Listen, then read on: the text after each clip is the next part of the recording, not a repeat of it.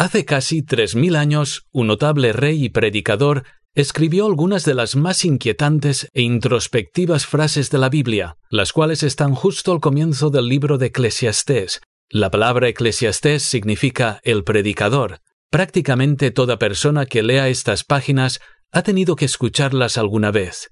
Él escribió las palabras del predicador, hijo de David, rey en Jerusalén. Vanidad de vanidades, dijo el predicador, vanidad de vanidades, todo es vanidad. ¿Qué debemos pensar al leer estas palabras? El asunto más importante para cada uno de nosotros es entender el propósito y el destino de la vida. Estas palabras y el pasaje después de las mismas nos ayudan a entenderlos. No debemos ignorar nada de esto, como aquellos que viven toda su vida sin un solo pensamiento serio acerca de su significado. El predicador, como el real autor elige llamarse a sí mismo, destaca como un genio desde cualquier punto de vista. Su enorme intelecto y su gran poder literario lo han colocado entre las principales figuras de la historia. Pero no solo estamos escuchando a un hombre excepcional, ya que a través de estas palabras el predicador está hablando bajo la inspiración de Dios, y cada palabra está dirigida a nuestras almas. El propósito del libro de Eclesiastés es señalar que es totalmente inadecuado confinar toda nuestra atención a los aspectos materiales o no espirituales de la vida, es decir, la intención es demostrar que no puede haber una felicidad duradera ni satisfacción y tampoco un propósito fundamental en la vida sin Dios. El predicador demuestra su caso a través de una serie de ilustraciones impactantes.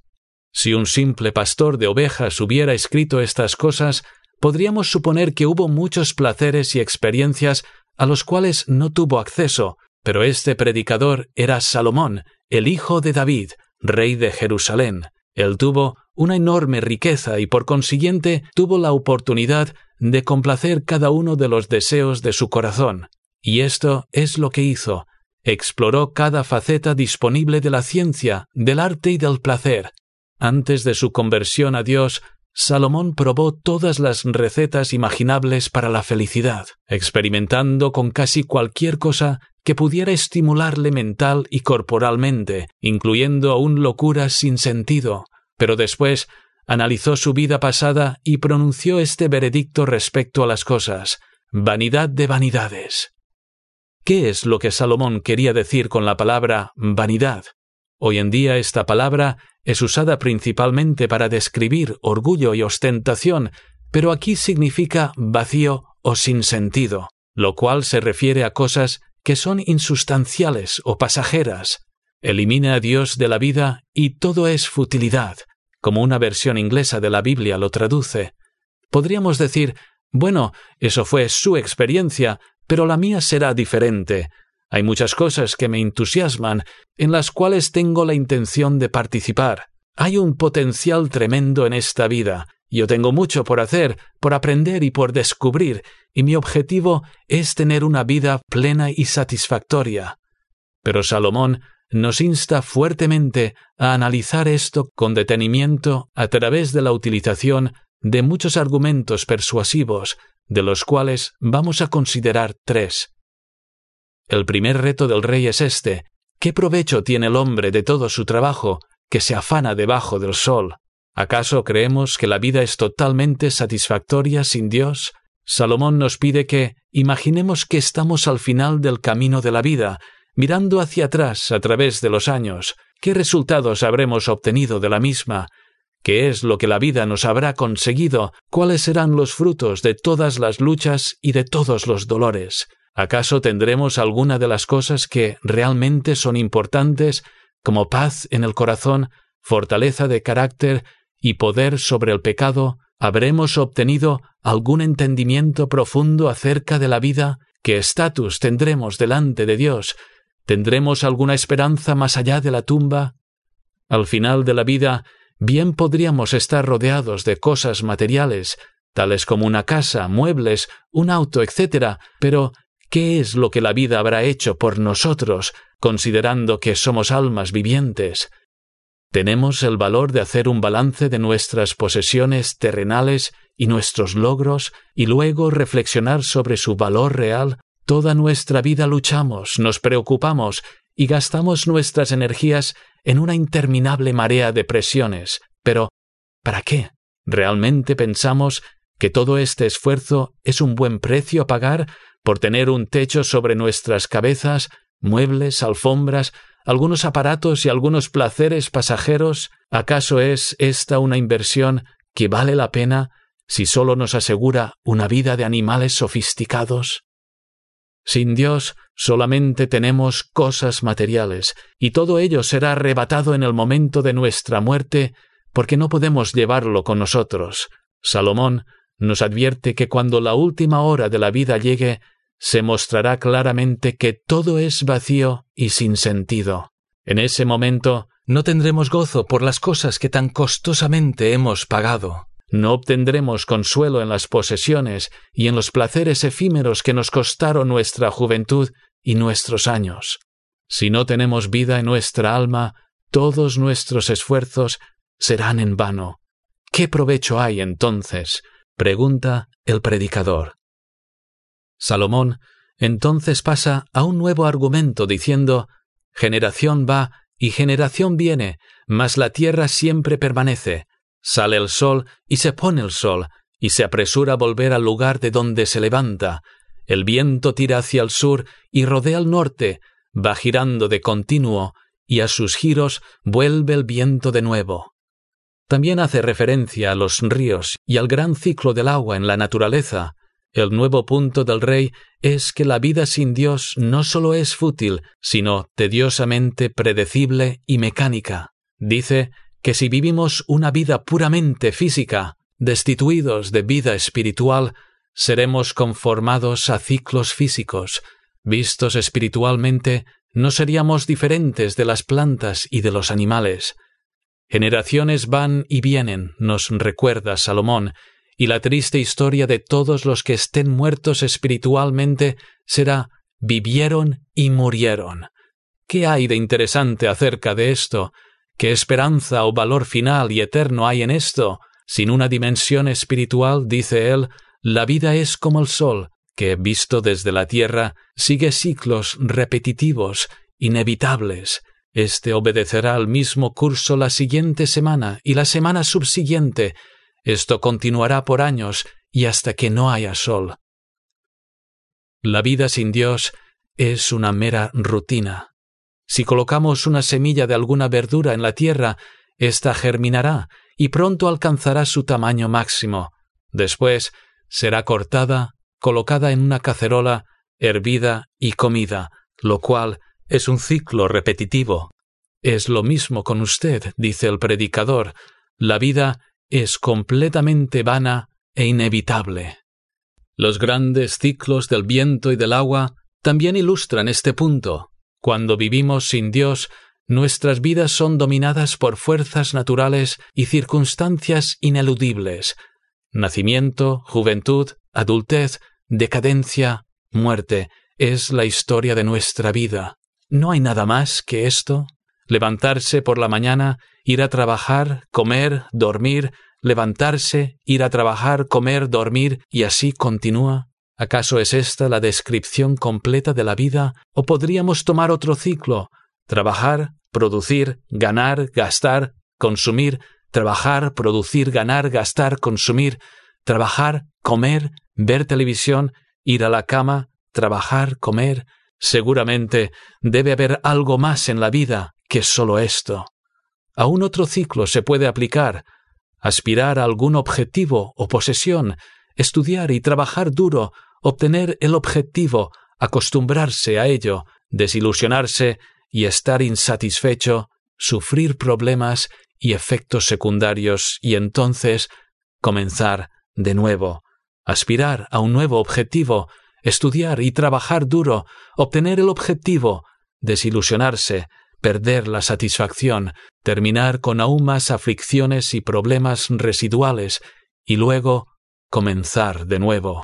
Algunas personas adoptan una variante de esto, tal como comer, trabajar, bailar, beber, dormir, sufrir resaca, etc. ¿Cuál es la diferencia? El predicador está diciendo que la vida sin Dios es, a fin de cuentas, mecánica y carente de significado real. Nosotros pensamos que somos muy originales, pero vistos desde la perspectiva de Dios, somos como engranajes en una máquina, o como hormigas apresurándose de un lado a otro en su mundo limitado. Tal existencia rutinaria jamás podrá satisfacernos, como indica Salomón. Él dice Todas las cosas son fatigosas, más de lo que el hombre puede expresar, nunca se sacia el ojo de ver, ni el oído de oír. Él nos dice que si vivimos enteramente pensando en el tiempo presente, ignorando asuntos espirituales, estaremos constantemente hambrientos de satisfacción. Aunque nos esforcemos toda la vida, nunca se sacia el ojo de ver, nunca estaremos complacidos por mucho tiempo, las cosas que durante un tiempo nos entusiasman pronto dejarán de hacerlo. Nadie está contento con lo que tiene. El oído no estará satisfecho por mucho tiempo con las cosas que escucha. Esto no se debe solo a que seamos difíciles de complacer, esto es porque todos tenemos incorporado en nosotros un profundo sentimiento de que deberíamos estar vivos de una manera espiritual. Todo el mundo tiene este instinto. Si desecho a Dios y tan solo tengo presentes los elementos físicos de la vida, siempre habrá una dimensión en mi vida que falte, una parte importante de mí, el alma o espíritu no tendrá vida ni estará funcionando. Siempre habrá un vacío en mí, y a veces esto dolerá y provocará sufrimiento, de manera que nunca estaré satisfecho. Un poeta escribió Hay un movimiento en mi pecho que no se aplaca y que no puede sosegar. Esta es la verdad acerca de cada uno de nosotros, es lo más profundo de nuestro ser clamando que deberíamos estar experimentando mucho más en la esfera espiritual, y nunca tendremos paz hasta que encontremos esto. Salomón entonces pasa a un argumento completamente diferente, afirmando que sin Dios somos impotentes en términos de logros humanos, ya que no podemos llevar a cabo nada substancial. Él dice, ¿qué es lo que fue? Lo mismo que será. ¿Qué es lo que ha sido hecho? Lo mismo que se hará, y nada hay nuevo debajo del sol. ¿Es esto realmente cierto? ¿No se hacen grandes descubrimientos todo el tiempo? Hoy en día tenemos tecnologías en el mundo que eran inimaginables cuando el predicador escribió esto. El tiempo avanza y la humanidad está constantemente abriendo nuevos horizontes. En los días de Salomón, el hombre no había pisado la luna, ni tampoco había podido hacer volar ningún avión. El predicador no está negando que vaya a haber una amplia gama de nuevos descubrimientos conforme se desarrolle la historia de la humanidad, sino que está hablando en el contexto de que la vida es fútil si es que no tenemos contacto con Dios. Está diciendo que todas las cosas nuevas estarán sujetas a ciertos factores limitantes, así como todo lo que se ha desarrollado anteriormente lo ha estado también. Cada invención humana estará sujeta a las debilidades propias del ser humano y no podrá resolver ninguno de sus problemas más profundos, tales como la desigualdad, la opresión, la inmoralidad, la ruptura matrimonial y la necesidad de felicidad interna. Además, cada nuevo desarrollo tendrá efectos secundarios y un precio muy elevado por pagar. Toda innovación importante alterará de alguna manera el orden de las cosas. Un ejemplo muy obvio es el descubrimiento de la fisión nuclear. La primera aplicación del ser humano fue la de crear una bomba nuclear. La naturaleza humana corrompe todo en alguna medida. Este no es un argumento en contra de realizar nuevas invenciones, la Biblia fomenta un espíritu de investigación y descubrimiento. La raza humana es comisionada por Dios para tener dominio sobre la creación, pero el predicador nos dice que no confiemos en los descubrimientos humanos para obtener ayuda moral o espiritual. Se espera que progresemos tanto como podamos, pero siempre recordando que los avances humanos no alterarán los hechos básicos morales y espirituales de la vida. Es ingenuo pensar que pueden hacerlo. No importa lo que descubramos, seguiremos siendo criaturas caídas, inadecuadas sin Dios y en necesidad de vida espiritual. Tiene que ser enfatizado que no hay descubrimiento que no pueda ser corrompido para un uso egoísta, trayendo dolor a muchos. Si creemos que la vida será prometedora, mejor y llena de propósito a través del progreso tecnológico, seremos cruelmente decepcionados. Las personas seguirán con su egoísmo, con su orgullo, con su deshonestidad y hostilidad.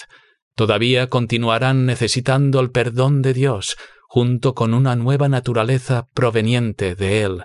Sin este perdón y sin esta nueva naturaleza no tenemos ningún poder espiritual o moral. No podemos conocer al Señor o tener alguna relación con Él.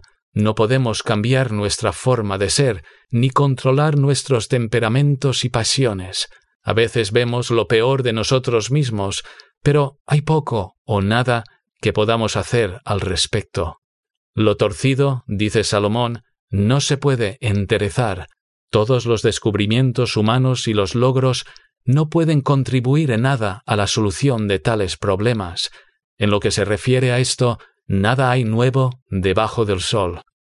El único factor realmente nuevo en la vida de alguien será recibir una vida nueva de parte de Dios. Aquellos que buscan y encuentran al Señor vivieron una vez para las cosas materiales, pero ahora viven para las cosas espirituales. El Señor Jesucristo dijo a un orgulloso fariseo llamado Nicodemo, el que no naciere de nuevo no puede ver el reino de Dios. Todos hemos nacido físicamente una vez. El nacer de nuevo significa que a través de una experiencia consciente de conversión a Dios, nuestra alma recibe vida. Es entonces que somos capaces de conocer y disfrutar toda una dimensión nueva de la vida, el caminar con Dios. Sin embargo, si permanecemos incrédulos, seremos sólo la mitad de la persona que tendríamos que ser, pues la parte más elevada de nosotros, el alma, permanecerá como un miembro muerto. Una antigua ilustración describe con gran fuerza la diferencia que representa la conversión. La persona que no es creyente o que no es convertida es como un pez, el cual no puede concebir un ambiente seco, Incluso si el pez pudiera escucharnos hablar, no podríamos hacerle entender qué es lo que se siente al vivir al aire libre. El mundo que hay arriba del agua sería desconocido para el pez. Igualmente, el incrédulo no puede entender lo que es hablar con Cristo y el sentir y probar su existencia y proximidad. Para el incrédulo, esto es otro mundo, otra vida. La Biblia describe este aislamiento con estas palabras. El hombre natural no percibe las cosas que son del Espíritu. Si no somos convertidos, somos personas de una sola vida, y al final de ella tendremos que pasar a la eternidad sin el perdón de Dios. El creyente, en cambio, conoce dos vidas, la antigua, vivida exclusivamente para el mundo material, y la nueva, en la cual posee un caminar genuino con Dios. Dejar pasar esta experiencia de vida nueva y espiritual es la mayor tragedia imaginable. Aquellos que la dejan pasar normalmente sufren un lamento profundo e instintivo al final de la vida. El notable Lord Chesterfield, un importante estadista inglés, es un ejemplo.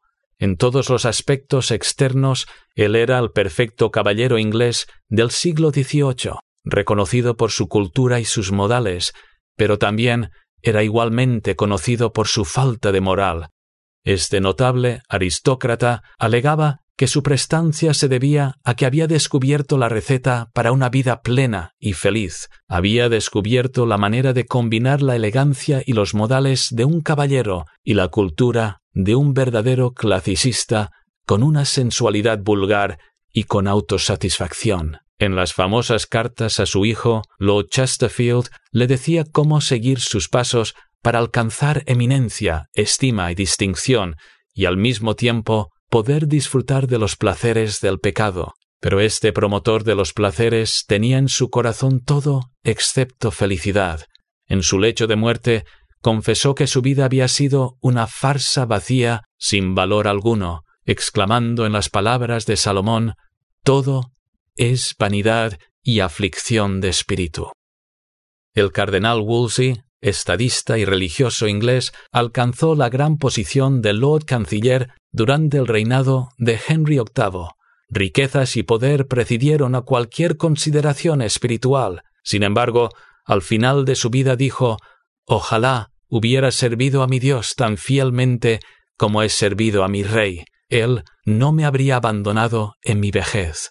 Una vida dedicada a objetivos físicos y materiales terminó en una depresión agonizante. William Pitt, el prominente primer ministro inglés, alcanzó el más alto pináculo de la vida pública y aún así murió con el corazón partido, diciendo desesperadamente, tal como lo registró William Wilberforce, he ignorado la oración, ahora no está disponible para mí. No conocemos las últimas palabras del destacado poeta escocés Burns, pero sabemos que hacia el final de su vida clamó con terror y sobresalto Líbreme de los horrores de una prisión. Sabía que había vivido para este mundo y que no había ninguna esperanza para él más allá de la tumba. Salomón, el rey y predicador, está en lo correcto. La vida sin Dios es vana o fútil, es una existencia predecible y mecánica, y ninguna técnica o intervención humana puede dar paz, felicidad o esperanza eterna. Si rechazamos a nuestro Dios, quedamos dentro de los estrechos confines de una vida puramente física. Toda la dimensión espiritual estará muerta a nuestros sentidos. ¿Qué haría Jesucristo, el Salvador, por nosotros si nos volviésemos a Él? A través de un acto de poder omnipotente, Jesucristo nos recibiría y nos traería a la vida. Ya no seríamos como un pez en el mar que carece de conocimiento sobre la vida fuera del agua, es decir, ya no estaríamos limitados a una esfera física. Cristo nos llevaría a tener una vida en comunión con Él y a conocer la vida por el Espíritu. Absolvería y perdonaría todo nuestro rechazo hacia Él y también todos los demás pecados que hemos cometido. Lavaría nuestra culpa. En la cruz del Calvario, Él personalmente tomó el castigo por los pecados de todos aquellos que buscan de su ayuda. Él sufrió toda la agonía que era debida a nosotros, pagando por nuestra culpabilidad a través de un acto de expiación. Si nos volviéramos a Él, Jesucristo nos daría una nueva naturaleza y también un poder sobre el pecado que nunca tuvimos en el pasado. Nos daría evidencia de que nos ha aceptado y de su amor hacia nosotros, de manera que tendríamos certeza de que hemos sido convertidos. También derramaría en nuestras mentes un nuevo entendimiento de la vida y de las cosas espirituales. Para nosotros, todas las cosas serían hechas nuevas. Ante nosotros se extienden años desconocidos, y tenemos que ir a través de terrenos montañosos, desiertos, tormentas y sequías. Pero cualquiera que sean los problemas y las presiones, no hay temor o desesperación si tenemos al Señor como nuestro Salvador, amigo y guía. Si somos cristianos convertidos, a lo largo de nuestra vida, Él obra en nuestro corazón y carácter, moldeándonos y haciéndonos personas más profundas. Entonces, cuando lleguemos al final de nuestro peregrinaje, no nos encontraremos en desaliento diciendo ¿Qué beneficio ha habido? ¿Qué sentido tiene todo esto? Ha habido problemas en mi familia, los años se han escabullido, mi vida no ha producido nada de valor eterno. Con Cristo, incluso el lecho de muerte es el lugar de triunfo final y perpetuo, porque sabemos que estaremos con Él y toda la eternidad está delante de nosotros.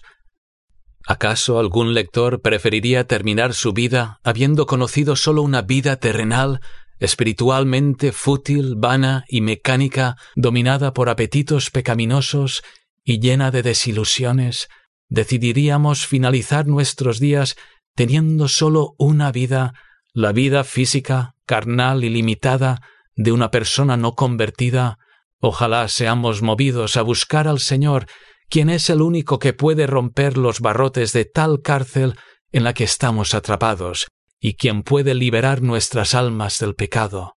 Tenemos que buscar al Señor con gran seriedad y acogernos a su misericordia, Debemos pedir que todos nuestros pecados sean lavados.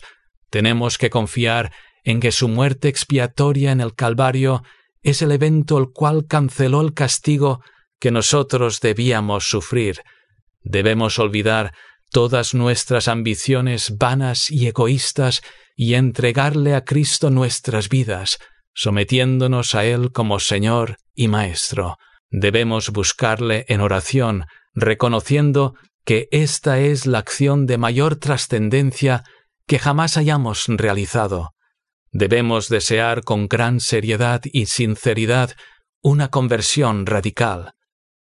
Si oramos en busca de Dios sinceramente y con todo nuestro corazón, con toda seguridad, encontraremos al Señor, porque Él dijo, y al que a mí viene, no le echo fuera.